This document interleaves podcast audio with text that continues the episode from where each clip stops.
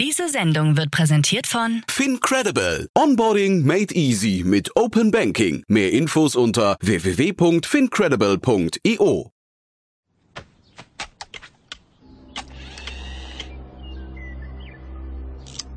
To infinity and beyond!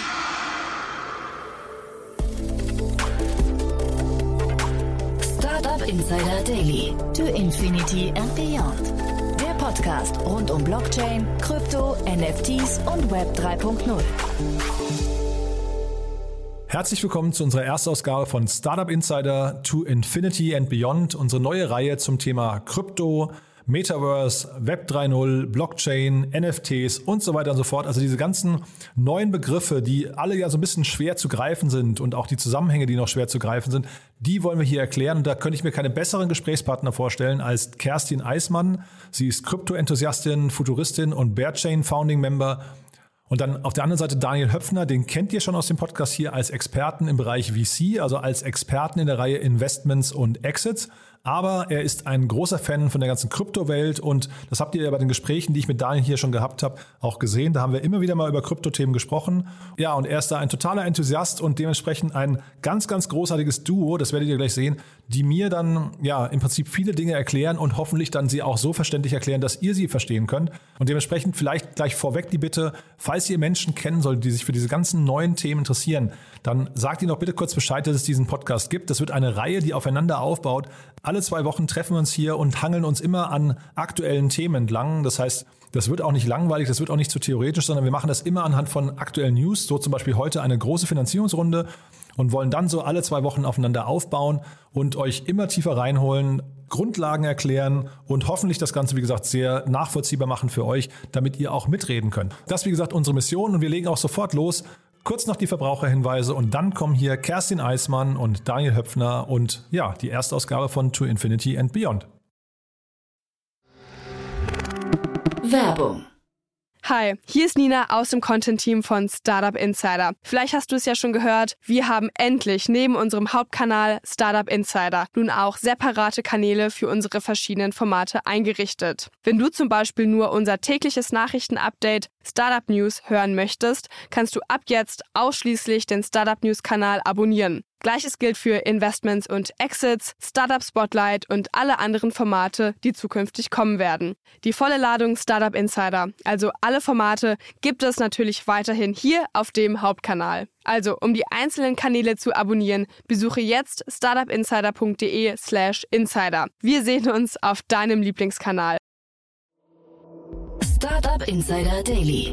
To Infinity and Beyond. Ja, also Wahnsinn. Heute mit einem Debüt und ich bin total aufgeregt, denn bei uns sind Kerstin Eismann und Daniel Höpfner zur ersten Runde von Infinity and Beyond. Wir sprechen über ja alles aus dem Bereich Krypto und Blockchain und Web 3.0 und allem NFTs, alles was dazugehört. Aber ich sage mal erstmal herzlich willkommen, ihr beiden. Hallo, hallo Jan. Ja, hallo Jan, danke für die Einladung. Super und ich freue mich wirklich sehr. Ich bin echt so aufgeregt wie beim allerersten Podcast, ähm, weil äh, wir, wir, wir sprechen über einen Themenkomplex, den und das vielleicht dann die Brücke zu dir, Daniel, äh, dass wir auch kurz erklären, warum wir hier in der Konstellation zusammenkommen. Ähm, wir haben ja immer wieder festgestellt, dass wir beide auch im Vor- und Nachgespräch immer wieder über diese ganzen Themen Web 3.0, Krypto, Blockchain und sowas, diese ganzen neuen Möglichkeiten. Wir sind ja beide so schon ein Tick älteres Semester, kennen also schon quasi die Anfänge vom Internet und das war damals ein bisschen ähnlich aufregend, glaube ich, ne? Ja, da hast du auf jeden Fall recht und Du hast es ja gerade schon gesagt, ne? ich war ja schon ein paar Mal bei dir in der Show und eigentlich hat es uns ja immer wieder verfolgt. Ne? Also wir hatten, ich glaube, ich erinnere mich ähm, mit Coinbase ähm, den IPO mit 100 Milliarden und OpenSea und so verschiedenste große Investments. Und dieses Krypto-Thema ähm, hat uns beide nicht losgelassen als auch wird es immer relevanter. Ne? Also man macht einen Fernseher an und ähm, jetzt gerade ne, im letzten Tage war der Super Bowl und ähm, da ist die relevante Frage gar nicht, wer hat gewonnen, sondern wie viel Kryptowerbung gab es eigentlich in der Halbzeitpause. wo, du, wo du mitbekommst, das bewegt die Leute natürlich mit so einem Fragezeichen im Gesicht und ähm, wie du auch so schön gesagt hast, wir sind schon beide etwas älter ja, ähm, und wir haben sozusagen diesen ersten Hype 99 auch schon mal mitgenommen. Und ähm, das ist so ein bisschen wie damals. Ja? Also es hört sich jetzt auch so ein bisschen an, als ob zwei alte Männer von, von früher erzählen, aber eben es ist wirklich wie, wie ähm, 99 am Anfang vom Internet. Da entsteht gerade was Neues, das macht Spaß und ist spannend und ähm, deshalb sitzen wir ja auch jetzt zu dritt hier zusammen. Genau, ja, zwei Opas erzählen vom Krieg, äh, hat man den Eindruck. Ne?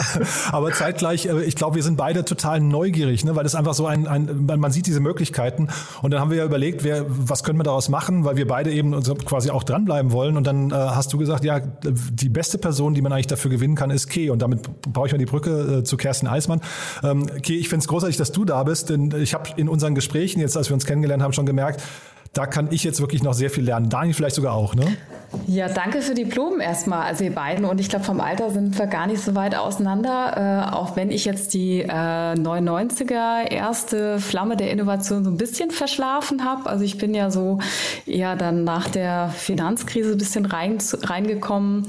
Ähm, für alle, die mich noch nicht kennen, äh, stelle ich mich auch mal ganz kurz vor. Also mich hat so das Thema äh, Blockchain und Krypto äh, tatsächlich so 2011 erwischt und habe seitdem auch in unterschiedlichen Phasen im beruflichen Leben Berührungspunkte gehabt. Das war zum ersten Mal 2011 bei der Fido Bank in München. Äh, das war so eine Art äh, Challenger Bank oder Fintech, Fintech man kannte damals den Begriff noch gar nicht. äh, die haben äh, nach der Finanzkrise auch gesagt, wir müssen mal was anderes machen. Wir machen jetzt Peer-to-Peer Community Banking und dort wurde dann das ominöse Bitcoin-Thema debattiert und äh, wir haben dann Bitcoin relativ früh, also 2011, 2012 schon über eine Partnerschaft mit Bitcoin.de, äh, über eine Schnittstelle ins Konto integriert. Wir waren damals der Treuhänder und da habe hab ich so gedacht, was ist das denn? Und durfte mich da so ein bisschen reinwurschteln und äh, für, ich glaube, ich hatte dann gemerkt, dass man, damit man sich in einen Newsletter einträgt für Bitcoin, hat man schon als Incentive, glaube ich, irgendwie einen halben Bitcoin bekommen. Es waren richtig wilde Zeiten. Und ähm, dann habe ich ähm, bei Microsoft äh, ein paar Jahre gearbeitet, habe aber immer so dieses Thema Krypto, fand ich total spannend und habe dann dort das erste IOTA-Meetup organisiert, damals in Schwabing. Da war Dominik China, glaube ich, noch gefühlt irgendwie 15 oder so. Und keiner konnte mit IOTA wirklich was anfangen. Und ähm, dann kam der Ethereum DAO, da habe ich äh, mitgemacht und natürlich auch ähm, Geld verloren, Gott sei Dank später wieder gefunden. Und vielleicht so das Highlight jetzt in der beruflichen Ausprägung war, dass ich ähm, zwischen, wann war das, 17, 19 bei dem Energieversorger Inoji, ähm, der wurde ja später akquiriert von E.ON, wirklich ein Krypto-Investment-Portfolio aufbauen durfte.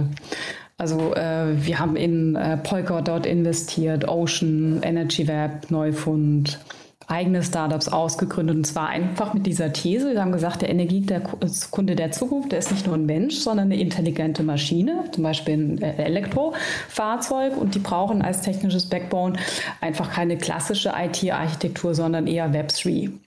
Und zwar wahnsinnig avantgardistisch für einen Energieversorger wie damals und äh, wurde dann äh, vor dem Hintergrund auch Founding Member von Birdchain hier in Berlin, die Community-Organisation äh, für Blockchain-Vernetzung. Genau, jetzt arbeite ich für E.ON, bin aber gerade in Elternzeit und habe mich jetzt als äh, halb junge Mutter, so jung bin ich ja gar nicht mehr, äh, mich während äh, Corona in Elternzeit auch einfach ein bisschen äh, wieder intensiver auch mit Krypto und Blockchain, dem ganzen Trends, äh, so ein bisschen NFTs und DeFi beschäftigt. Ja, finde ich super, wirklich. Das ist total spannend. Wir reden jetzt ab sofort nicht mehr über das Alter. Ne? Wir sind einfach drei Junggebliebene, die total Lust haben, sich, sich mit dem Thema auseinanderzusetzen. Und vielleicht wollen wir noch mal kurz einordnen, weil ich glaube, uns, uns drei eint die Neugier Neugierde, aber ähm, wie gesagt, es passiert gerade so viel. Jetzt haben wir, glaube ich, gesagt, vielleicht können wir noch mal kurz auch die Zuhörerinnen und Zuhörer äh, abholen, was man hier erwarten kann. Wir wollen zum einen, weil wir ja eigentlich ein Nachrichtenformat sind, wollen wir so ein bisschen über die aktuellen Themen reden. Wir wollen aber auch zeitgleich versuchen, Kontext zu geben und einzuordnen, weil es gibt ja so unglaublich viele Buzzwords und Strömungen und die sind irgendwie alle verknüpft. Ne? Also ich glaube, man kann sich irgendwie Metaverse ohne NFT und ohne Blockchain und ohne Krypto gar nicht mehr, also man, man kann das nicht mehr entkoppeln, glaube ich. Da, da, da kommen gerade sehr, sehr viele, vielleicht demnächst auch noch AI und sowas, sehr viele Trends, die aufeinander prallen. Und ich glaube, die Faszination wollen wir hier so ein bisschen, ja, weiß nicht, begleiten, ne? Genau, wir wollen sozusagen die Energie übertragen ne? und sozusagen auch die Freude an dem Thema. Ne? Und ähm, es ist, glaube ich, wie gesagt, wie so ein bisschen wie 99, 2000 und man merkt, da äh, kommt was Neues. Und ähm, du hast richtig gesagt, ich glaube, wir werden über Finanzierungsrunden sprechen, ähm, große, kleine, lokale, internationale. Aber ich glaube zusätzlich, und das ist, ähm, das wird auch, glaube ich, ähm, so eine kleine Herausforderung, ist, dass wir halt versuchen werden, das ähm, auch mal ein bisschen zu erklären. Mhm. Ja, und eben gerade das Thema NFT, Blockchain und so weiter, die ganzen Buzzwords, so ein bisschen einzuordnen. Es ist nicht ganz einfach. Das ist wird, ähm, und das wird, glaube ich, aber es wird, ähm, ich freue mich, das wird ähm, spannend. Wird vielleicht ein bisschen länger dauern als 20 Minuten, aber wir geben uns Mühe, dass es eben immer schön kurzweilig wird. Total. Und äh, ich schreibe fleißig mit, das heißt, wir, wir bauen im Laufe der Zeit Zeit vielleicht so eine Art Glossar auf oder sowas. Das heißt, wir werden jetzt nicht über jedes Thema immer sofort immer innehalten und sagen, erklär nochmal den Kontext oder sowas. Das geht wahrscheinlich gar nicht, weil es einfach zu viel ist, aber wir werden immer wieder mal drauf zurückkommen. Das heißt, es macht durchaus auch, glaube ich, Sinn, mit dieser Folge zu starten und dann sich so nach und nach durch die dann hoffentlich sehr vielen weiteren Folgen äh, äh, zu, zu, äh, zu wühlen. Also nicht, nicht quasi ähm, erwarten, dass wir alles immer sofort unterbrechen und sagen, jetzt müssen wir mal kurz einen Begriff wie Proof of Stake oder so erklären, ähm, nichtsdestotrotz, nichtsdestotrotz, es gibt sehr, sehr viele News, die auch passieren und die covern wir zum Teil im normalen Podcast und im Newsletter, aber wir wollen sie hier dann eben auch vertiefen. Da freue ich mich total drauf. Ne? Also Nehmen wir mal das Beispiel, äh, Daniel, was du gerade angesprochen hast mit dem Super Bowl. Es war ja wirklich unglaublich. Das zeigt, glaube ich, und vielleicht damit auch mal die Brücke nochmal zu dir, Kerstin. Ähm, vielleicht kannst du mal beschreiben, wo wir heute stehen, weil das ist ja eigentlich unglaublich, dass so zehn Jahre nachdem das losgegangen ist, mittlerweile mhm. äh, Super Bowl-Werbung zur Hälfte dominiert wird von Kryptobörsen. Ne? Ja, absolut. Also äh, vor, vor zwölf Jahren hätte ich mir das auch nicht vorstellen können. Vorher, früher war man ja wirklich, äh, wir sind the crazy, crazy animal in the room. Also wenn man das Wort Krypto oder Blockchain erwähnt hat, dann hatte man eigentlich wirklich einen leeren Raum und durfte auf einer Party auch alleine in der Ecke stehen. Äh, das, da merkt man, das hat sich jetzt wirklich um 180 Grad gedreht. Ähm, wir, das Thema ist so in der Mitte der Gesellschaft angekommen. Man sieht es ja auch, wie es konvergiert durch verschiedenste verschiedenste Industriebereiche. Ne? Und dass es sich jetzt bei einem Super Bowl, der jetzt schon äh, Crypto Bowl um, umbenannt wurde, so in der Community, heißt ja, äh, welche, äh, welche Massenbewegung teilweise draus werden kann mhm. oder schon im Begriff ist, das zu tun. Mhm. Und Coinbase hat es ja sogar geschafft, ich weiß nicht, ob ihr das mitbekommen habt, die haben ja sogar ihren Server gesprengt. Ne? Der, ist, der ist also quasi mhm. nach wenigen Sekunden lahmgelegt worden, weil zu viele Leute versucht haben, auf diese, die haben irgendwie so einen QR-Code irgendwie, äh, glaube ich, den man abscannen musste und äh, kam dann auf die Webseite und da ist sofort der Server, Server implodiert, weil es zu viele Menschen gemacht haben. Ne? Wahnsinn. Ja, das, da muss man sich mal vorstellen, wie viele Leute das getestet haben. Ne? Mhm. Also Coinbase ist ja jetzt keine Website, die ähm, bei irgendeinem kleinen Hoster äh, am, am, Rande der Stadt irgendwie läuft, sondern das, das ist ja eine börsennotierte Firma, die ja wird irgendwie mehrere Dutzend Milliarden schwer ist. Und ähm, da die Website zu, ähm, zu brechen, das muss man erst mal schaffen. Ne? Also das ist schon beeindruckend. Ja. Total, ja.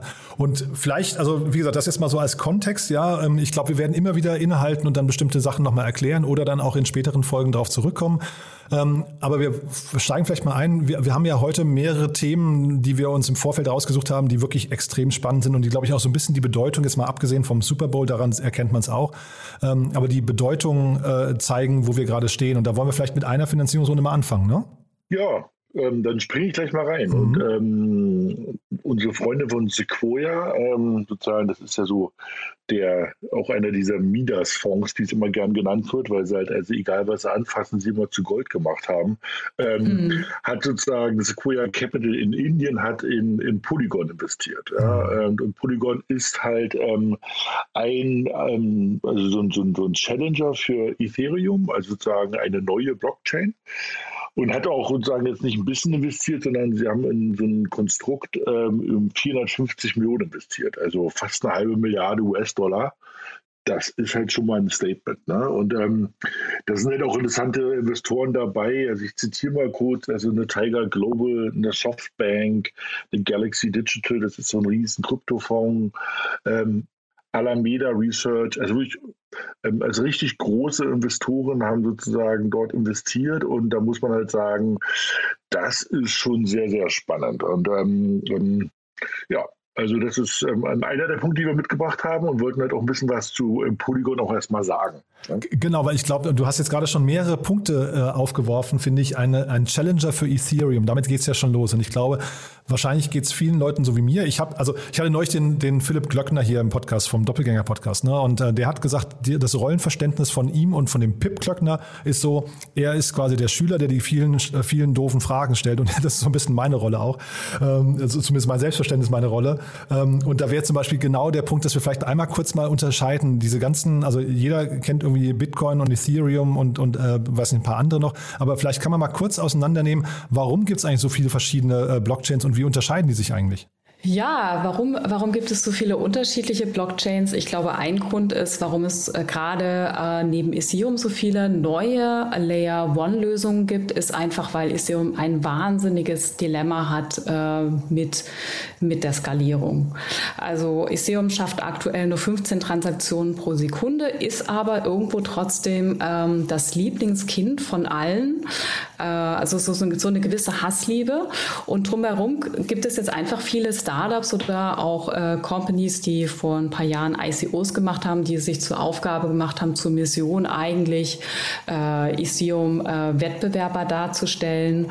Und ähm, Einige haben das vielleicht jetzt auch schon unsere Audience mitbekommen, dass Ethereum seit äh, vielen Jahren, muss man jetzt auch schon sagen, an Ethereum 2.0 arbeitet, um genau diese Skalierungsprobleme eigentlich zu, zu beheben.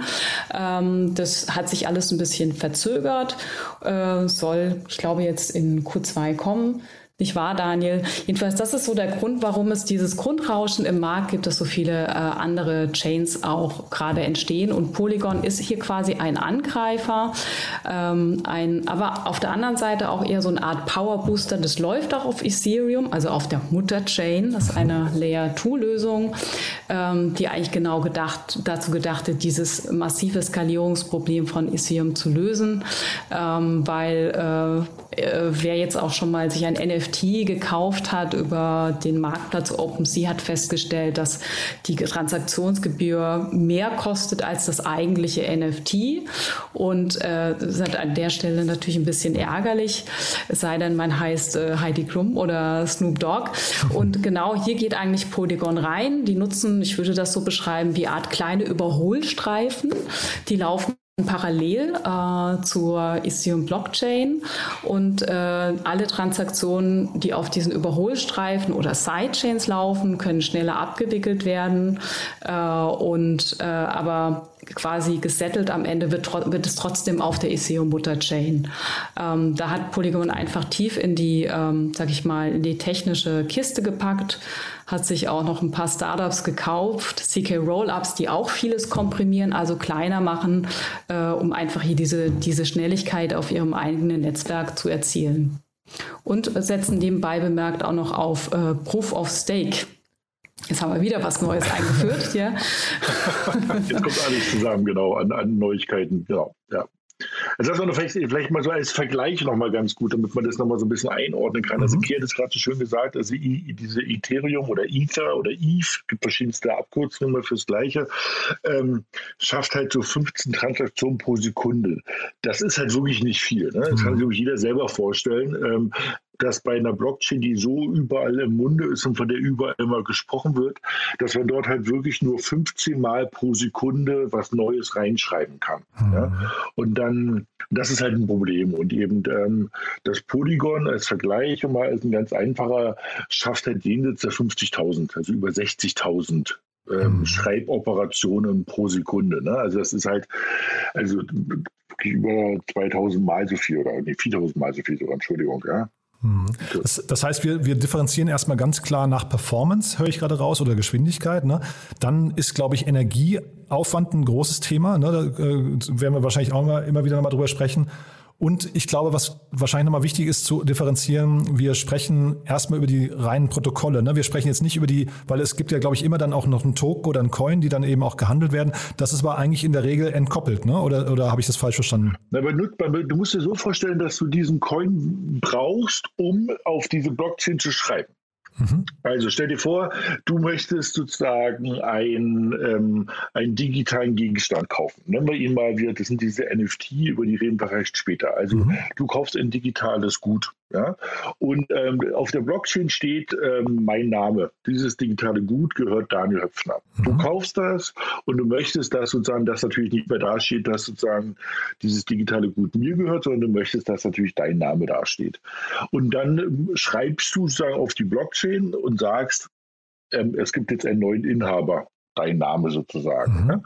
Und eben für diese Schreiboperation benötigst du eben diese sogenannten Gas-Fees. Ja? Also das ist auch so ein geflügeltes Wort. Immer wenn von Gas-Fee oder Gas gesprochen wird, sind das eigentlich die Schreibkosten, die Schreibgebühren nenne ich jetzt mal. Ne? Und diese Schreibgebühren ähm, sind äh, meistens, in, oder sind eigentlich immer in dieser, in dieser Währung, in diesem Coin. Ne? Das ist ein Bruchteil von eben einem dieser Coins, die auf Polygon laufen. Da heißen sie halt witzigerweise Matic, ja, das ist jetzt ein bisschen verrückt, dass der Coin irgendwie anders heißt. Es wird immer komplizierter, aber wir versuchen das so ein bisschen stückweise bei uns vorzuhangeln. Mhm. Das heißt, du brauchst so einen Coin und damit kannst du auf dieser, auf dieser ähm, Blockchain halt schreiben. Und eben wie Kede so schön gesagt hat, sozusagen dieses Layer 2 und Layer 1, und das, ich versuche es nochmal mit einfachen Worten zu erklären. Stell dir vor, du hast sozusagen so einen, den, den, die, die Haupt, die Haupt, das Hauptdokument, wo du reinschreibst, das ist das, die Ethereum-Blockchain, die nennt sie auch Layer One, ja, ist halt einfach nur Englisch sozusagen ähm, für das Thema, dass es die, die, die Basis wo du reinschreibst. Und damit du das halt so ein bisschen beschleunigst, schreibst du halt eben auf einen kleinen Extrazettel rechts daneben alle Sachen und dann guckst du auf den Zettel rauf und sagst, okay, die, die Summe davon ähm, ist eigentlich irgendwie eine Abkürzung. Und diese Abkürzung schreibst du dann auf dieses Hauptdokument im, auf der Ethereum-Blockchain. Ne? Und so beschleunigst du das halt, dass du halt das, was Kay meinte mit diesen Über Überholspuren, sind die, die halt rechts und links neben dieser ähm, Hauptblockchain laufen. Und damit kannst du halt eben nicht nur so ein bisschen schneller werden, sondern wie wir es hatten, also du kannst halt irgendwie mehrere tausend Mal so schnell werden werden. Ja, also diese Polygon-Blockchain hat eine Geschwindigkeit, wie das, damit man mal einen Vergleich hat, wie das weltweite Visa-Netzwerk. Das heißt, Visa und Mastercard, wenn du damit bezahlst, die ähm, brauchen ungefähr 50.000 bis 60.000 ähm, Schreiboperationen pro Sekunde, weil so oft wird sie genutzt, diese Karte weltweit. Und das ist eigentlich genau das, was Polygon heutzutage schafft. Und das war nämlich auch, um ehrlich zu sein, der Anreiz damals von den Gründern. Die haben gesagt, wenn wir es schon besser machen, dann machen wir es jetzt nicht ein bisschen besser, sondern machen wir es so gut besser, dass sozusagen so eine Kreditkartenfirma wie Visa uns eigentlich nutzen könnte. Und das heißt aber im Prinzip auch mit Layer 2 oder Layer 2 ist erstmal auch das Ende der Fahnenstange erreicht, weil mehr braucht man momentan nicht. Naja, also jetzt für Visa-Card kann man natürlich sagen, ja, hast recht, aber eben ähm, wie, wie, wie, immer, ne? Also die, die menschliche Fantasie, da sind ja keine Grenzen gesetzt. Ne? Also ähm, Kia hat es ja auch so schön gesagt, dass sie halt eben früher schon über Themen nachgedacht hat wie äh, Energieabrechnung. Stell dir mal vor, ähm, die ganzen Elektrogeräte und Autos fangen irgendwann mal an, ihre Energie so zu beziehen oder live von der Strombörse zu beziehen mit tagesaktuellen Kursen oder sowas. Dann reden wir halt nicht von 65 Schreiboperationen, 65.000 Schreiboperationen, sondern wir reden eben von mehreren Millionen Schreiboperationen pro Sekunde. Also ich glaube, nein, das ist nicht das Ende der Fahnenstange.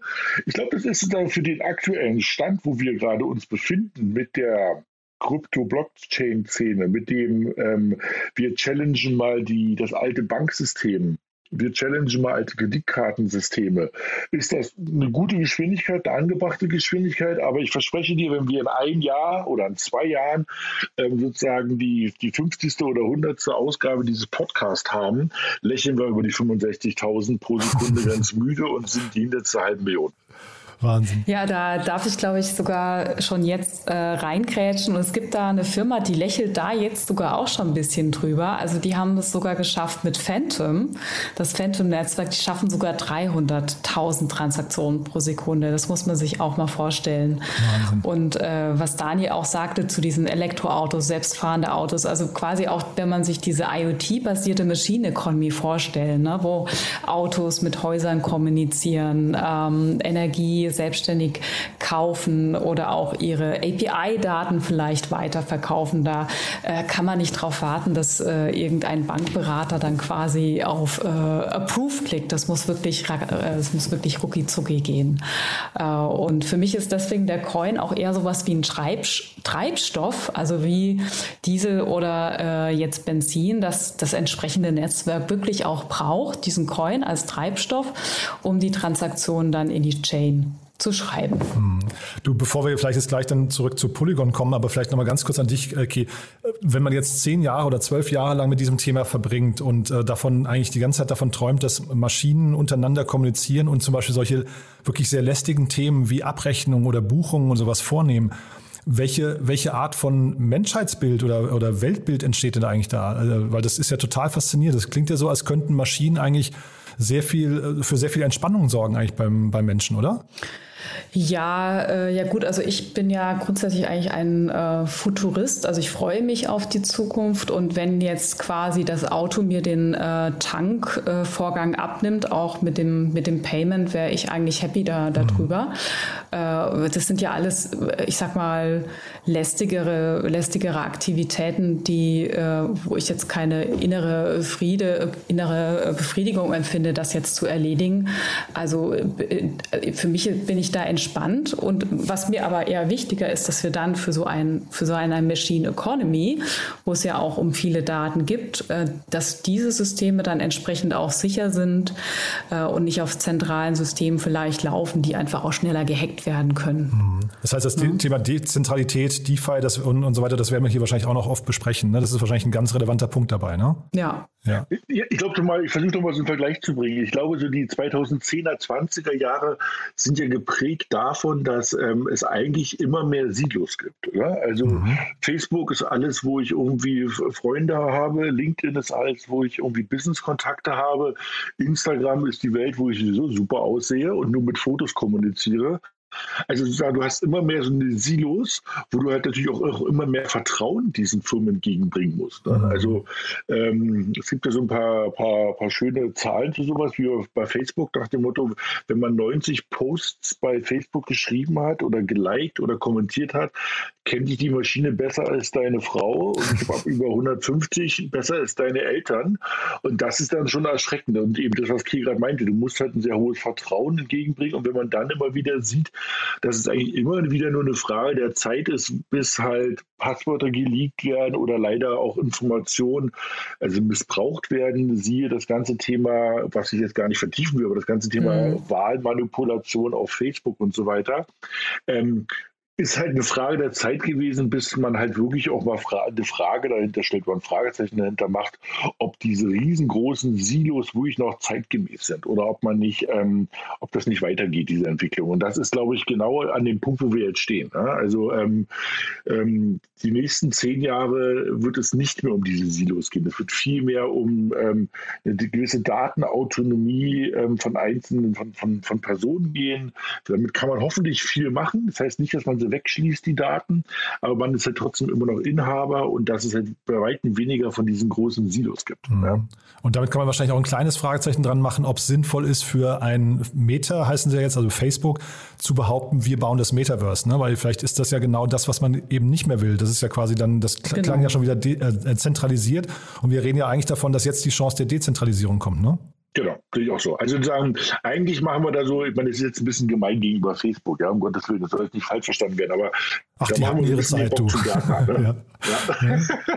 ja, wo du wirklich sagst, also eigentlich wollen wir weg von diesen dezentralen und wenn jetzt Facebook sagt, naja, Jungs, äh, wir machen jetzt aber alles virtuell, dann sind wir wieder dezentral, das ist so ein bisschen nicht die Idee, ne? Also das ist, ähm, da hast du auf jeden Fall recht, ne? Und ähm, äh, ich, ich, will jetzt noch mal eine Sache vielleicht noch mal reinbringen, weil wir es gerade zwei, drei Mal erwähnt haben, ähm, ist dieses Energiethema. Ne? Mhm. Energie und Proof of Work, um das vielleicht auch noch mal kurz eben für ähm, noch mal zu besprechen. Ähm, dass ähm, man muss halt sehen, dass sozusagen die, die, die ersten Blockchains, die es, gibt, ne, also das, das ist auf jeden Fall sowas wie ähm, Bitcoin, ja, sozusagen so die Mutter aller Blockchains, weil damit ging das mal los, diese Idee einfach auch, als auch Ethereum, wo sozusagen der, ähm, ich schon das erste Mal was mitmachen kann. Also mit Bitcoin, ehrlich gesagt, kann ich bezahlen. Punkt. Da kann ich Sachen mit bezahlen. Ich kann leider aber nicht viel mehr machen.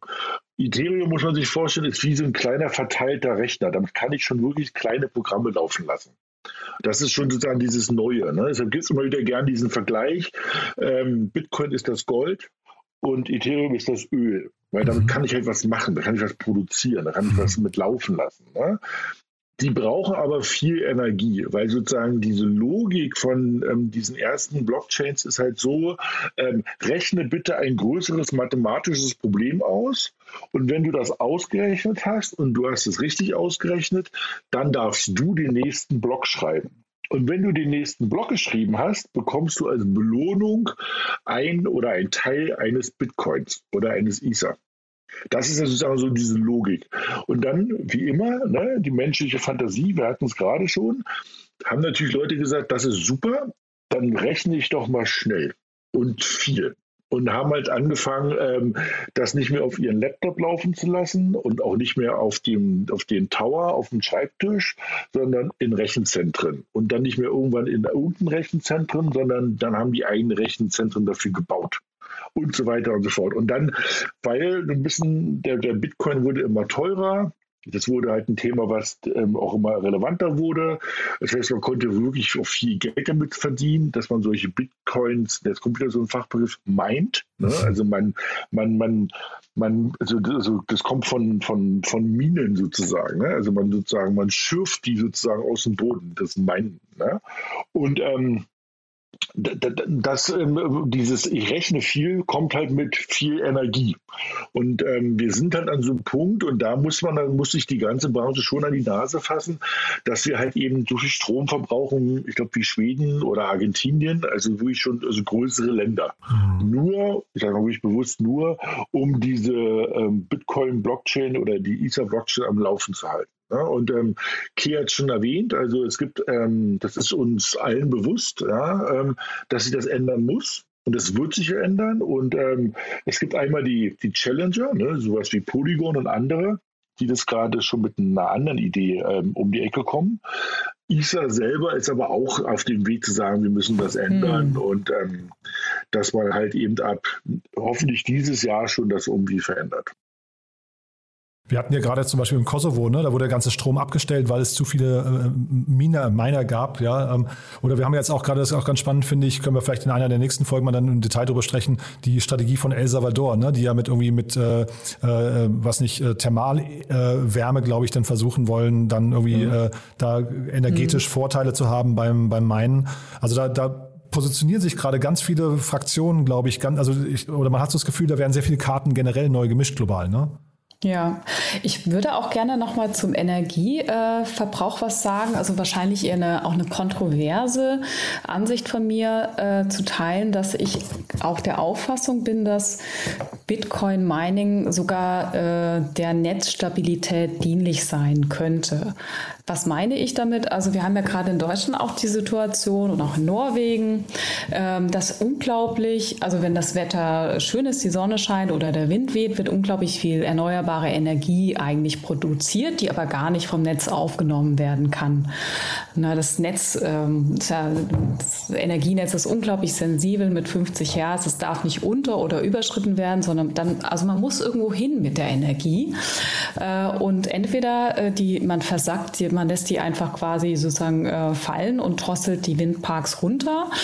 Äh, oder man könnte jetzt auch, so macht es äh, Texas und einige andere ähm, Staaten in den USA, die quasi das Bitcoin-Mining, wie kann man das ausdrücken, als so eine Art Baseload äh, nutzt und sagt, okay, wenn wir jetzt überschüssige grüne Energie haben, wir schmeißen die nicht weg, sondern nutzen die dann dezidiert eigentlich für das, für das Bitcoin-Mining und äh, sorgen entsprechend hier auch für eine gewisse äh, äh, Netzstabilität.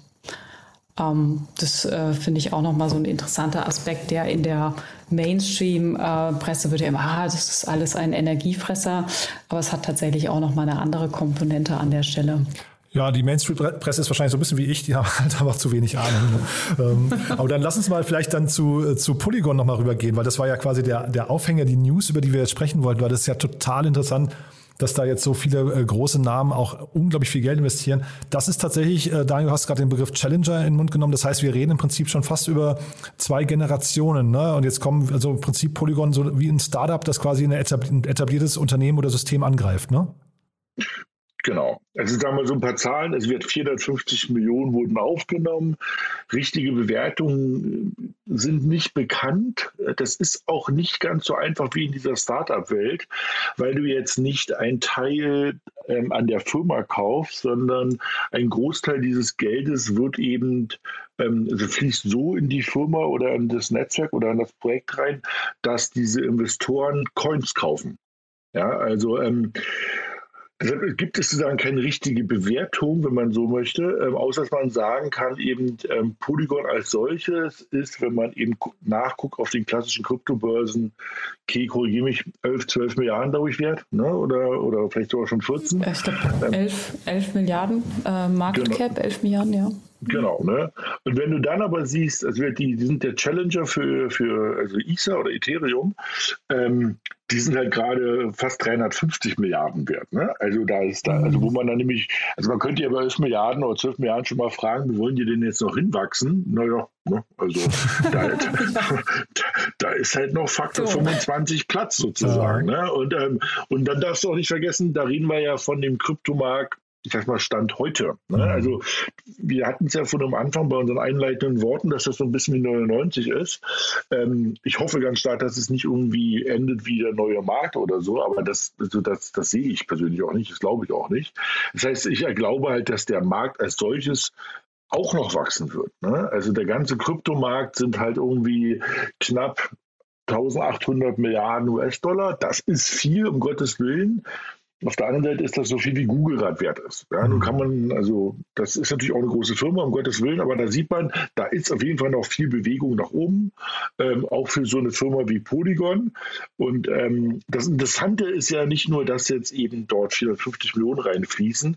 Ähm, es gibt auch schon sozusagen so erste Absichtserklärungen, was mit diesem Geld passiert. Und das ist halt auch das Spannende. Also über 100 Millionen sollen zum Beispiel in einen Fonds fließen, den Polygon wieder ausgibt, explizit auf Apps, die auf Basis dieser neuen Blockchain halt laufen. Das heißt sozusagen, die, be, die befeuern ihr eigenes Ökosystem. Das ist halt, das wird schon spannend. Ne? Also das wird halt wirklich jetzt interessant. Also wenn die das schaffen, mit diesem Geld ihr eigenes Ökosystem zu befeuern, und Key hatte mir vorhin schon so eine Zahl zugeflüstert, ich glaube, es waren über dreieinhalbtausend Apps, gibt es heutzutage schon, die auf, dieser, auf diesem Polygon-Netzwerk laufen.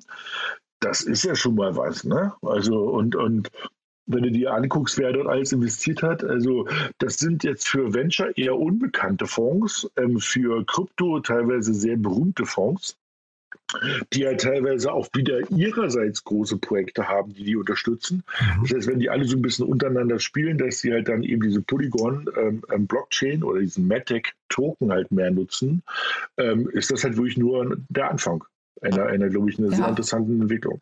Das heißt, zu den Themen, die wir vorhin, zu den Kriterien, die wir vorhin genannt haben, die relevant sind für oder äh, Unterscheidungsmerkmale sind für unterschiedliche Blockchains, kommt jetzt zum Beispiel ein neuer Part nochmal dazu. Das sind die Adapteure oder die Adaptionen, äh, quasi, wenn Leute anfangen, Apps auf der Blockchain draufzubauen. Sehe ich das richtig? Genau, also äh, wenn man vorher vielleicht auf ähm, der Azure Cloud -Infra Infrastruktur eine Applikation gebaut hat, äh, baut man jetzt quasi eine dezentrale Applikation dann auf dem Polygon-Netzwerk oder auf dem Ethereum-Netzwerk. Ne? Ähm, so, deswegen nennen wir das ja auch quasi, das eine ist die Infrastruktur oder das, was man früher immer als Cloud äh, bezeichnet hat. Das ist ein Polygon und drauf hat man dann solche tollen äh, Apps wie vielleicht einige auch schon gehört, ähm, Sandbox, eines der bekanntesten äh, Metaverses oder Decentraland, äh, die dann quasi auf diesen Netzwerken laufen. Uh, wo das ist natürlich auch nochmal spannend. Wir haben es jetzt ja gerade auch gehabt, neue Player betreten das Feld, aber auch alte Player betreten das Feld. Also wenn jetzt plötzlich Marken wie Adidas und Prada auch anfangen, ihre NFT-Projekte über eine Polygon äh, zu realisieren oder ein Snoop Dogg plötzlich anfängt, seine, seine, wie hieß das in den 90ern, oder seine Manson, ja, seine virtuelle Villa in der Sandbox zu etablieren. Das ist natürlich dann auch, äh, das, hat, das hat Potenzial, das hat Feuer. Ne? Das sind, äh, sind ja auch Meinungsmacher an der Stelle. Total. Aber jetzt vielleicht aus der Startup-Welt kennen wir immer dieses Thema Winner takes it all Market. Ne? Ähm, ist, das, ist das hier auch so? Ähm, äh, also sehen wir jetzt gerade quasi so eine Umverteilung, aber hinterher ist es dann doch irgendwie der stärkste gewinnt? Oder also könnte es jetzt zum Beispiel sein, dass neben Polygon noch weitere Alternativen ins Rennen gehen, die dann einfach irgendwann anfangen, sich vielleicht ein bisschen auszudifferenzieren? Du, ich glaube, wir werden jetzt die nächsten Podcasts jedes Mal uns so einen Player rausnehmen. Mhm. Und ähm, das ist so ein bisschen wie ähm, ähm, Infrastruktur-Startups im Internet, sozusagen mhm. Stand heute. Also was ich, um die Frage kurz zu beantworten, ähm, es wird nicht ein Winner-Takes-All-Market geben. Ja? Mhm. Also es wird ähm, ähm, Blockchains geben, die sind spezialisiert auf das Thema digitale Kunst, NFTs. Es wird Blockchains mhm. geben, die sind fokussiert auf das Thema ähm, Energie. Ja? Mhm. Ähm, es gibt welche, die sind darauf spezialisiert, Machine-to-Machine-Kommunikation. Es wird welche geben, die halt eher generalistisch unterwegs sind. Also das heißt sozusagen, dass da ist noch lange ähm, kein, kein Ende abzusehen. Und ja, es wird auch welche geben, die natürlich auch wieder irgendwie eingestellt werden, weil sie doch sozusagen den Ambitionen nicht gerecht werden. Aber ich glaube nicht, dass man sagen kann, okay, ähm, wir haben jetzt wieder sowas nach dem Motto, das neue AWS heißt, heißt eben Polygon. Ne? Und in, in, fünf Jahren kennt keiner mehr AWS, sondern alle reden um Polygon. Nein, mhm. das glaube ich nicht. Ich mhm. glaube, diese, diese Apps oder Infrastrukturlayer Blockchain werden halt sehr speziell werden und darauf wird es bestimmte Apps geben und die wird man nutzen. Mhm. Und also, weil du gerade AWS ansprichst, die werden ja so ein bisschen als dezentralisierte Version von, von AWS gehandelt, ne, wenn ich es richtig verstehe. Und in einem Artikel habe ich gelesen, dass, dass das quasi dann die Brücke zum Web 3.0 ist. Vielleicht können wir einmal den Begriff Web 3.0 mal aus eurer Sicht nochmal kurz äh, umreißen dabei, weil das ist ja auch so ein sehr, sehr schwammiger Begriff, in den relativ viel reininterpretiert wird. Kann man den klar abgrenzen? Du, ich glaube, da gibt es, also ich kann es dann mal versuchen mit dem ersten Satz und dann kann Kate es, glaube ich, irgendwie noch mal einreißen. Mhm. Ich glaube, also Web 3.0 ist erstmal das irgendwie alles, was mit dem Internet zu tun hat, was aber irgendwie auf der Blockchain läuft. Und was auch so die Idee hat, dass es dezentral ist. Also man kann ja auch so eine Blockchain haben und dann läuft es einfach nur auf zwei Servern. Also das ist es nicht. Die Idee ist schon eben ähm, auf einer Blockchain und das dezentral und ähm, mit einem hohen mit einem hohen Verteilungslevel das zu machen. Das ist, so würde ich es jetzt mal ganz einfach versuchen, dahin zu stottern. Ja, ich äh, äh, überhaupt nicht hingestottert. Super, Daniel. Ich würde vielleicht noch mal ergänzen, dass das äh, äh, Web3 mehr Fokus legen möchte auf äh, Sicherheit und Privacy, also dass die Daten eben nicht in einer, in, ein, in einer zentralen Cloud-Farm liegen, sondern, sondern peer-to-peer -peer gehandelt werden. Ich glaube, Peer-to-Peer trifft es eigentlich auch ganz gut, ne? dass man nicht äh, zentrale Server hat, ja. sondern die Daten quasi in diesem verteilten Netzwerk liegen liegen und ich diese, diese verschiedenen äh, Tech-Schichten, die ich jetzt in der alten IT-Architektur habe, quasi alle dezentral abbilde. Also ähm, ich bin jetzt geneigt, auch noch mal eine andere Firma zu nennen, Filecoin. Also die speichern zum Beispiel die ganz großen äh, Metadaten auch äh, ab. Das kann man, das kann man nicht in einer Ethereum-Blockchain abspeichern oder Bitcoin. Dafür sind diese Protokolle nicht gedacht. Aber auch hier sieht man, gibt es wieder neue Firmen, die sich dann dezidiert zum Beispiel nur um das äh, Abspeichern von Daten bemühen. Und so baut sich dieser neue äh, Text-Deck gerade auf. Und das ist ja auch hochinteressant, Daniel, ne, wenn wir mal die, die ganzen ähm, VCs jetzt angucken, dass die quasi anfangen, die nächste Generation von Challengern jetzt wieder zu, zu finanzieren. Ne? Sequoia zum Beispiel war ja mal irgendwie äh, Investor bei Google. Ne? Und wenn man jetzt irgendwie, also Google ist ja quasi ein zentrales System und jetzt kommt die nächste Generation und wird gefundet. Also als die dezentralen Player werden gefundet wieder von VCs, die früher quasi mal reich geworden sind mit Google. Ne? Das ist eigentlich auch ganz spannend. Na ja und nein. Ne? Also auf der einen Seite gibt es natürlich immer noch ähm, äh, also diese Quotas der Welt. Ja, ähm, aber bei solchen Firmen wie Andreessen Horowitz kann man schon bald fragen, es ist, der hat nun so viel Fokus auf Krypto, der macht ja, also der macht noch andere Sachen, aber man merkt ganz stark, dass dieses, dass der, dass die neuen Andreessen Horowitz Funds und der neue Fokus ganz stark auf diesen Web 3 und Blockchain liegt. Ne? Und ähm, Total. ich glaube auch, dass es dort neue Player geben wird. Ich glaube, das sieht man doch. Das ist so ein bisschen wie auch, äh, auch in der Web3-Welt oder in dieser Blockchain-Welt, dass natürlich auch, ich sag mal, die alten Player, wir hatten es gerade, ja, Facebook und Meta da mitspielen wollen. Ich glaube, die richtig erfolgreichen Firmen in dieser neuen Welt wären die, die auch das von vornherein neu denken. Und das mhm. sind dann ähm, nicht die Alten. Ne? Muss man einfach sagen. Ne? Und ich glaube, ähm, das sind nicht die alten Player. Und in der Hinsicht glaube ich, dass sich das ähm, schon nochmal ändern wird. Und es gibt ja wird, ähm, ein paar äh, sehr erfolgreiche große Krypto-VCs, ähm, die da echt anders sind. Ja? Pantera Capital oder wie sie heißen. Also mhm. das ist halt, ähm, die gibt es eigentlich nicht in der alten Welt. Ja, ähm, die sind halt ganz stark hochgekommen, vor allem in dieser, in dieser Kryptowelt.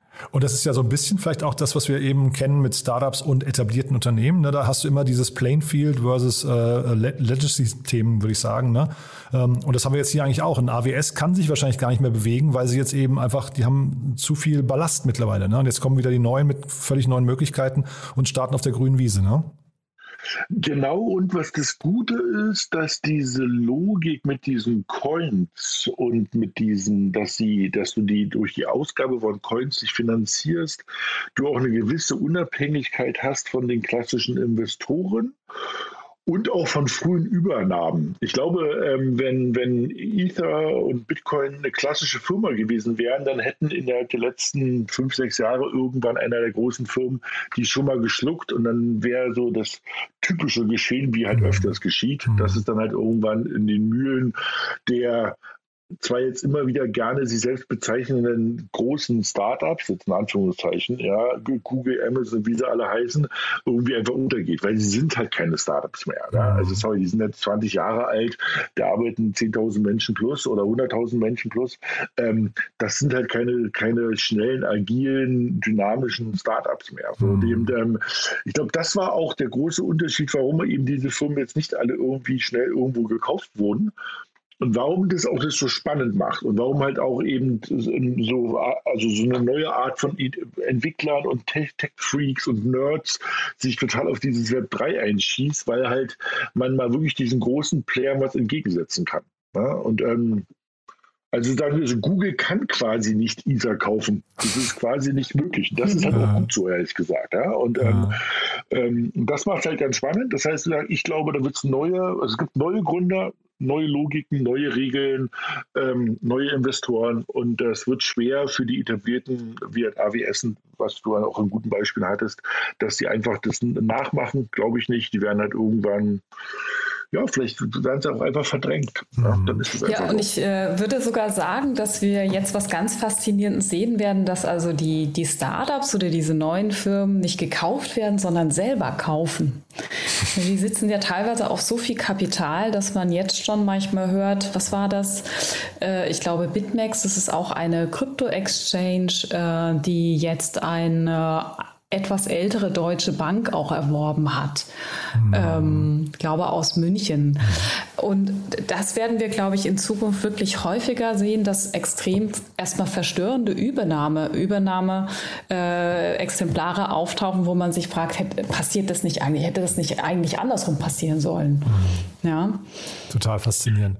Und aber, du hast ja das Thema dazu, was wir jetzt noch haben. Ich weiß nicht, ob wir jetzt schon weiter wollen, mhm. ähm, aber wir hatten ja ähm, auch uns ähm, vorhin schon mal diskutiert über das Thema Binance und Forbes. Ne? Also es ist ja mhm. vielleicht keine Übernahme, aber eben das ist ja so ein bisschen ähnlich. Ne? Also ähm, äh, ich meine, es wäre natürlich jetzt irgendwie vermessen zu sagen, dass Binance irgendwie ein kleines Startup ist, aber eben wo eigentlich sozusagen so ein, so ein Newcomer, ich glaube, wie alt sind die? Zehn Jahre, acht Jahre, mhm. ähm, sich irgendwie mit irgendwie 200 Millionen bei einer über 100 Jahre alten äh, journalistischen Institution ja, äh, nämlich Forbes irgendwie beteiligt, ist halt auch irgendwie schon komisch. Ne? Also Total. Also da, äh, gut, dann, genau, dann lass uns das nächste Thema, weil im Prinzip, wir könnten natürlich jetzt an jedem Thema sehr lange uns aufhalten, aber wir haben ja so zwei, drei Themen heute und dann ist das jetzt quasi das zweite.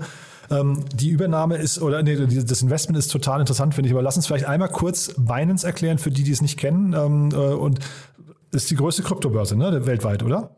Ja, ja. Genau. Also Binance ist wirklich mit Abstand die größte Kryptobörse. Warum mit Abstand? Also ähm, die haben das vierfache Trading-Volumen von Coinbase. Ne? Und mhm. Coinbase ist, glaube ich, ich will jetzt nicht sagen, dass es ein Haushaltsname ist, das sind sie noch lange nicht, um Gottes Willen, aber eben, wir hatten ja Coinbase vorhin schon mal ganz kurz äh, erwähnt bei dem Thema Super Bowl, dass die halt eben so, ähm, ich glaube, eine Minute lang einfach nur einen QR-Code irgendwie in, in, in, dem Bildschirm gezeigt haben.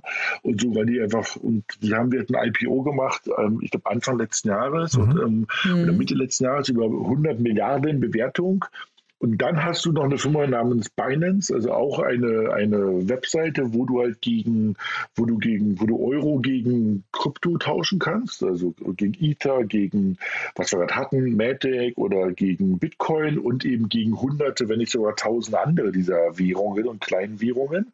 Ähm, und das ist halt die, wie Coinbase, die Webseite von Binance. Und ähm, die sind wie halt viermal so groß wie Coinbase. Und jetzt mal so eine Zahl, die ich sehr beeindruckend fand. Also jeden Tag werden dort halt über 24 Milliarden US-Dollar gehandelt. Also jeden Tag. Ne? Also, das, ist, das ist krank, ja. Das heißt eine Milliarde ja. pro Stunde.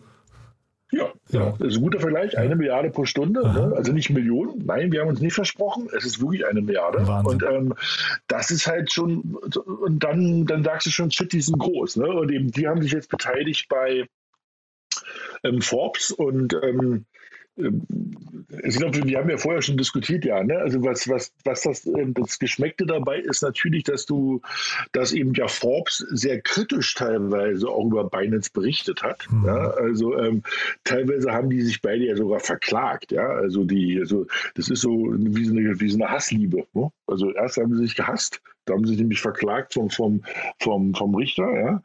Ähm, und jetzt haben sie halt investiert. Ne? Und ähm, da kann man natürlich auch so ein bisschen äh, naja, sich reinschmunzeln, ne? nach dem Motto, if you can't beat them, join them. Mhm. Und ähm, nach dem Motto, wenn, wenn ich sie jetzt nicht, also irgendwie, äh, wenn ich sie sozusagen nicht mit Hilfe von Anwalten äh, im Zaum halten kann, die, die Medien, dann muss ich mich halt bei denen beteiligen. Ich hoffe nicht, dass es so ist, ehrlich gesagt. Ja, also die freie und offene und kritische Meinungsäußerung auch im Kryptobereich ist halt äußerst wichtig für mhm. das allgemeine Bild auch zu dem Thema. Ja, also man mhm. will nicht überall nur Leute haben, die sagen, sagen, alles geht to the moon, wie man in dieser Szene so schön sagt. Ja? Also alles wächst einfach nur. Das ist einfach auch nicht wahr. Ne? Und ähm, ja, das, ist, ein spannender Move, kritischer Move, muss man gut betrachten und beobachten. Äh, ja, und äh, äh, was, was man ja auch so ein bisschen beobachtet, dass wirklich die großen Unternehmen vermehrt in äh, quasi die Medienlandschaft investieren. Also ein äh, Jeff Bezos hat ja, glaube ich, in die Washington Post investiert. Und diese Art von Lobbyismus, der passiert, was ja Daniel auch schon sagte, das hat ein bisschen was Geschmäcklerisches. Und äh, jetzt auch nochmal zu dem CEO von Binance Binance, was glaube ich auch viele nicht wissen, der müsste sogar äh, der, der reichste Mensch der Welt sein. Also er hat irgendwie 96 Milliarden US-Dollar.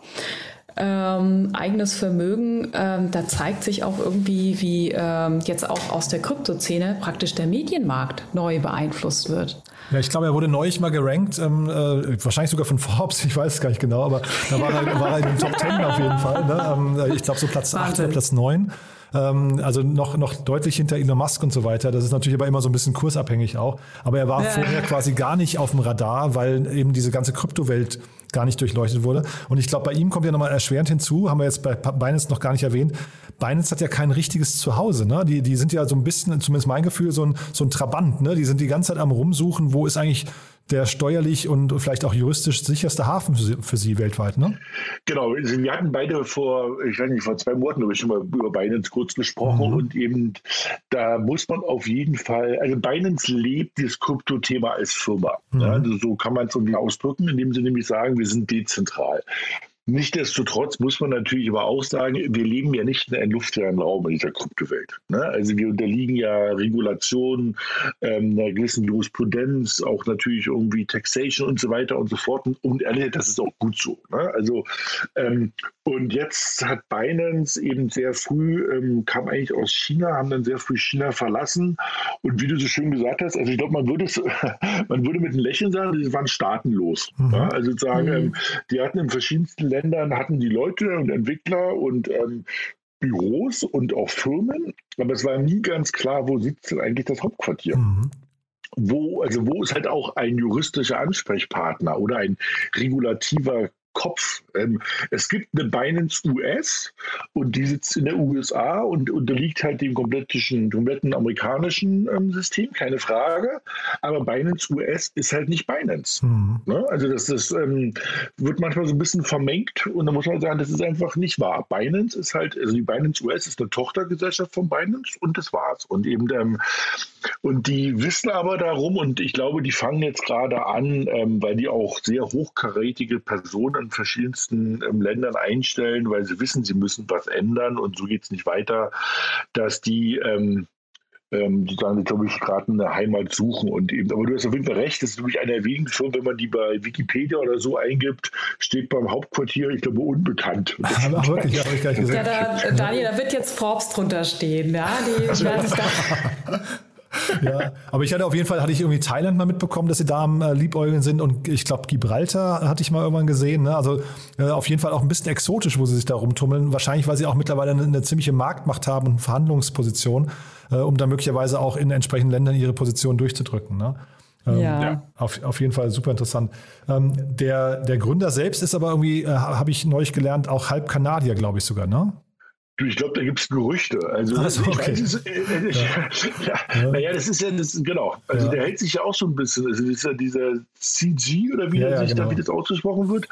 Ähm, CC, ja. Genau. Oder, Und, ähm, also, Changpeng Sao heißt der, ja. Okay, das sind dann die Abkürzungen. Ja, genau. genau ja. Ähm, also, ähm, ich weiß das nicht, aber ich habe das auch mal gehört. Und das ist für mich irgendwie immer noch nicht ganz klar, wo die hingehören. Und ja, also mhm. ich bin, ich bin gespannt, sagen wir so. Wenn es gibt natürlich auch ein weiteres Gerücht, es sagt natürlich aus, dass die halt überlegen, auch an die Börse zu gehen. Ich meine, spätestens dann müssen sie sich halt den Regeln der Börse, ja, die Regeln des Geldes unterwerfen, das sage ich jetzt mal. Und, ähm, aber das wäre natürlich auch ganz spannend, weil ich hatte ja, wir hatten ja gerade schon mal so ein paar Vergleichszahlen zu Coinbase gesagt.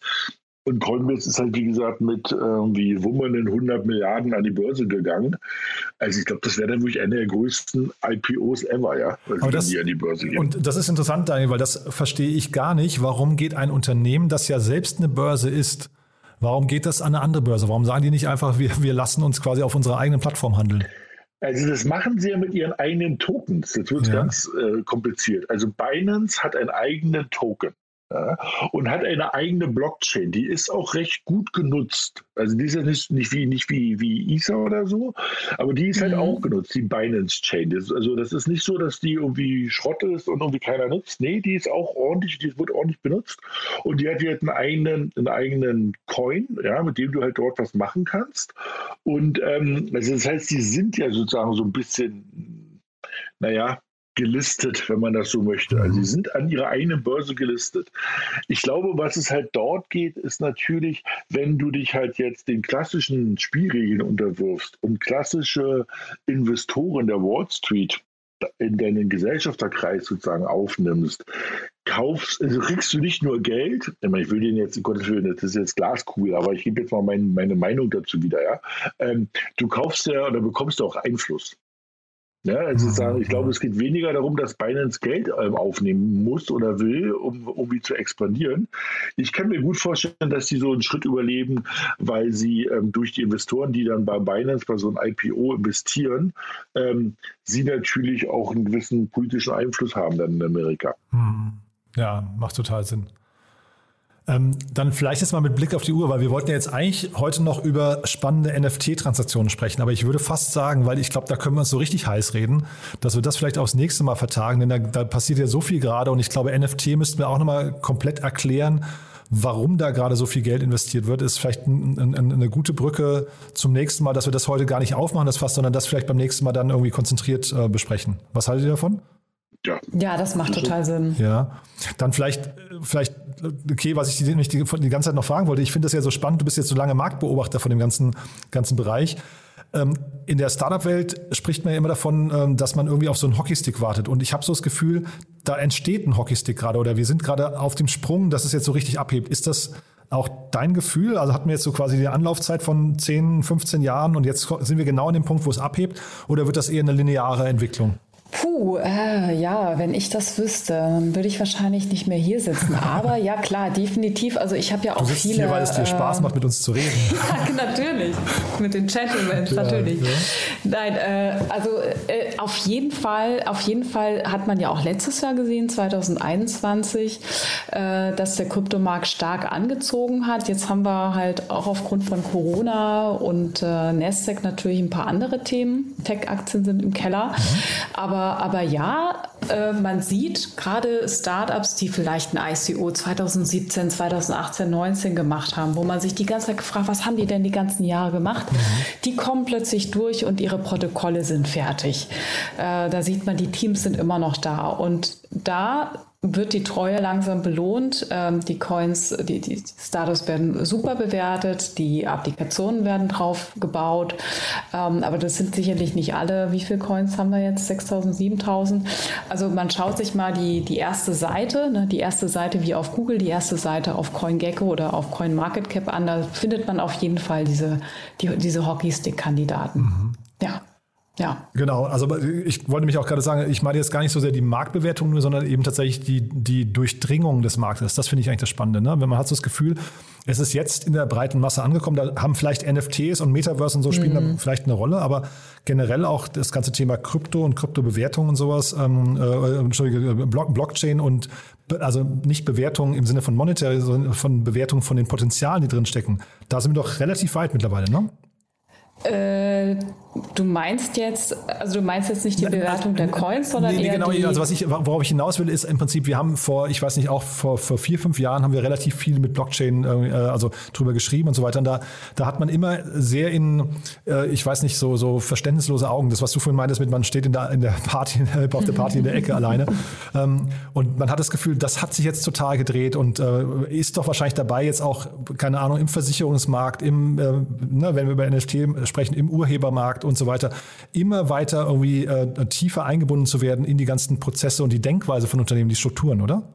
Ja, genau, absolut. Also da ist man, ähm, da ist man, glaube ich, dezidiert in den IT-Abteilungen auch von größeren Corporates jetzt auf die Idee bekommen, dass man äh, sozusagen diese äh, dezentrale neue Architektur auch nutzt, wie du auch sagst, um Sachen nachhaltig auch äh, tracken zu können, ob das Logistik ist, ob das äh, im Health-Bereich ist oder jetzt auch ganz spannend im Gaming-Bereich, ne, wo wir, wo wir auch sehen, dass vieles diese kleinen Assets, die Schwerter, die äh, Skins, die man da auch nutzen kann, dass das alles jetzt auch über äh, Blockchain-Technologie nachvollzogen wird. Hm. Ich glaube aber trotzdem, wir sind schon noch 99. Ne? Also das ist jetzt nicht so, dass, ähm, ähm, also wenn ich auf der Straße jemand frage, ähm, weißt du, was ein Bitcoin ist, sagt da mal in Berlin Mitte zumindest jeder zweite irgendwie ja. Mhm. ja. Wenn du ihn sagst, hast du welche? Da werden schon mal viele rausfliegen mhm. ja, oder mhm. Teile eines Bitcoins. Da fliegen schon mal viele raus. Ähm, und wenn du dann fragst, also hast du den selber gekauft oder wie hast du es gemacht, fliegen doch mal welche raus. Mhm. was ich meine, ich glaube, ähm, wir sind so ein bisschen am Anfang dieses, dieses Zirkel. Ich glaube, also ich hätte völlig recht, dass sozusagen in vielen Firmen und hinter vielen, hinter vielen Türen wird das Thema intensiv diskutiert. Ich glaube, viele diskutieren es immer noch als Thema zur Spekulation und des Quick Bucks, ja, also wow, da kann man Geld verdienen.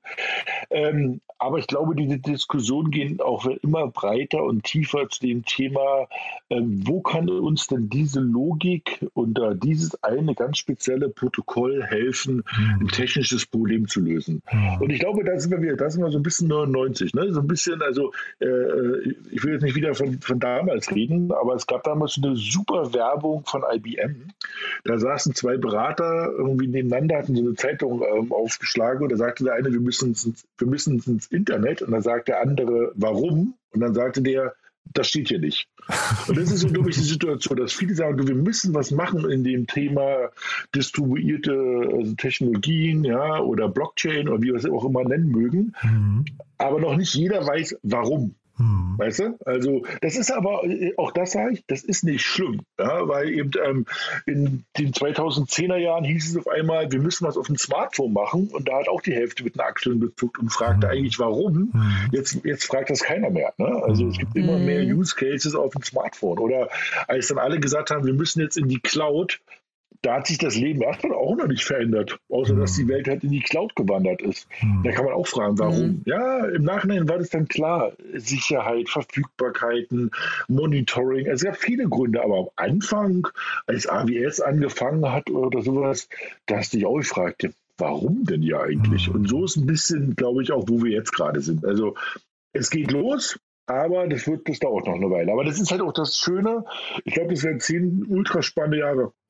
Total, ja. Also da freue ich mich auch drauf. Ich freue mich auch wirklich über, über, dieses Format hier, dass wir das irgendwie begleiten und vielleicht versuchen, so ein bisschen vorne dran noch zu sein, trotzdem an der Welle, auch wenn sie da, wenn sie, wenn sie schon, äh, sagen wir, äh, am sich brechen ist, aber trotzdem auf jeden Fall, dass wir das mitverfolgen. Und da müssen wir vielleicht bei Gelegenheit, ähm, äh, Kerstin, du hast ja vorhin auch den, ähm, den Dominik China schon erwähnt, ne? Vielleicht dann mal ein bisschen über den Standort Berlin auch sprechen. Das, da ist ja auch unglaublich viel los, das, das glaubt man gar nicht, ne? Oder auch, ich weiß nicht, Zug ist auch nochmal ein, ein, ein Bereich, wo wir vielleicht nochmal reingucken können. Also da, da haben wir auf jeden Fall, glaube ich, ja, jede, Menge, jede Menge Stoff für die nächsten Sendungen. Ne? Ähm, und äh, bin sicher, uns wird nicht langweilig. Ne? Ja, das wird eine unglaublich spannende Reise, glaube ich. Ja. Äh, ja. Genau. Und diesmal reden wir über NFTs. Heidi Klum und irgendwie, warum blaue Pixel irgendwie 15 Millionen wert sind? Wahnsinn, Wahnsinn. Ja, also den, den Case, da bringe ich auch viele, also ich meine, das ist generell ja kontrovers, da braucht man mich nicht, um kontroverse Fragen zu stellen, aber das ist wirklich schon, da, da fehlt mir so ein bisschen das Verständnis und umso mehr freue ich mich, wenn ihr mir das beim nächsten Mal erklärt. Aber ich fand es eine okay. super erste Session, muss ich sagen, hat großen Spaß gemacht und ich würde sagen, wir vertagen uns dann auf in zwei Wochen, ja? Super, ich freue mich bis dahin. Und ich bin gespannt, was alles bis dahin wieder Folgendes passiert. Total, ja. Ich danke euch. Okay, es hat großen, Super. großen Spaß gemacht. Und ja, ich freue mich weiterhin zu lernen. Bis dahin, ne? Danke, Alles macht's Gute. gut. Ciao. Tschüss. Ciao. Werbung.